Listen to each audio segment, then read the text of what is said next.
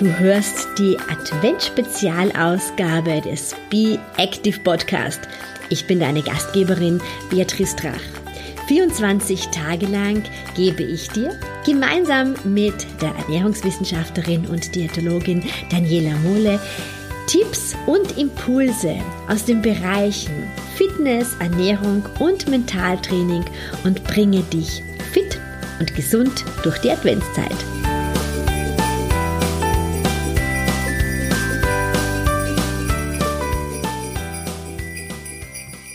Heute haben wir schon Türchen Nummer 13. Und heute am 13. Dezember möchte ich dich mehr in deine Balance bringen. Du kennst es wahrscheinlich aus deiner Kindheit oder von deinen eigenen Kindern, Enkelkindern, Nichtenneffen. Kinder können so großartig auf einem Bein stehen und balancieren.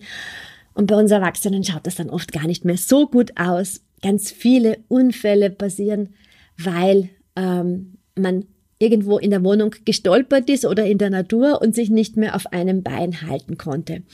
Und dieser Einbeinstand, den wir ja auch zum Beispiel beim Laufen permanent haben, ist ganz wichtig, um unsere Balance wiederzufinden. Die Balance zu finden, das ist nicht nur wichtig, um nicht zu stürzen, sondern die Balance zu finden ist eben auch so für unser Mentaltraining wichtig und ganz besonders in dieser aktuellen Zeit ein ganz wichtiger Punkt.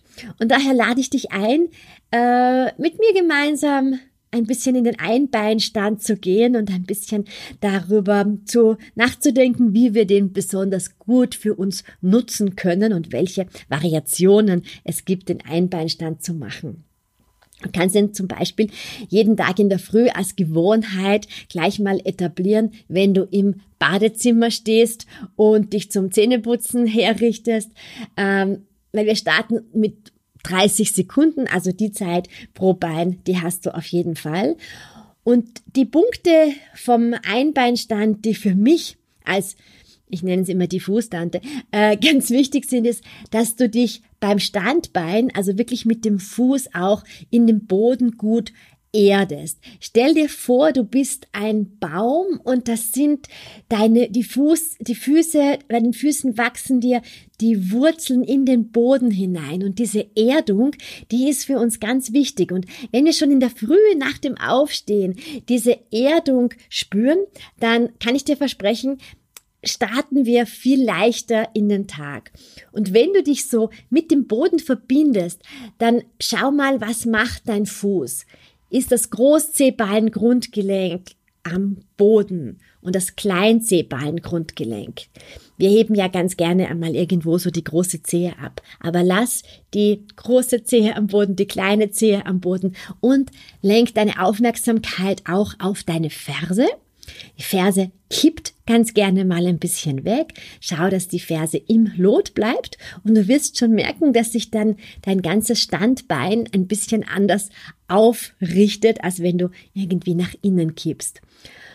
Und wenn du dich dann mit deinem Standbein, sagen wir das linke Bein ist dein Standbein, gut mit dem Boden verbunden hast, dann starte langsam, dass du dein rechtes Bein ein bisschen anhebst und zwar wirklich ausgehend vom Knie, das du anhebst.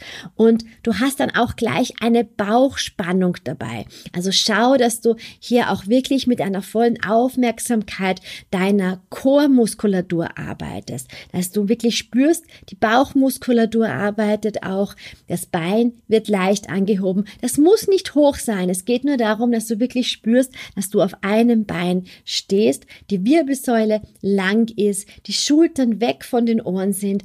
Und ich sage dann auch ganz gerne dazu, schau, dass du vom Hinterkopf her ein bisschen hochgezogen wirst. Du machst dann so ein leichtes Doppelkinn, aber du wirst vom Hinterkopf hochgezogen. Und achte mal darauf, ob du deine Kaumuskulatur locker lassen kannst. Und dann hältst du das Bein und richte deinen Fokus auf deinen Fuß. Denk immer wieder an diese Vererdung, diese Erdung mit dem Boden. Schenk dir selber ein Lächeln und Du kannst diese Übung natürlich variieren. Du kannst die Augen schließen oder du stellst dein Fuß Morgen nicht nur einfach auf dem Badezimmerboden, sondern da ist dann vielleicht noch ein Handtuch dabei oder du machst die Übung im Wohnzimmer und rollst deine Matte äh, zusammen und stellst dich mal auf die Matte. Also man kann diese Übungen immer noch ein bisschen schwieriger gestalten, aber starte einmal mit der Basisvariante und achte wirklich darauf, dass sich auch dein Fuß gut in den Boden verschraubt.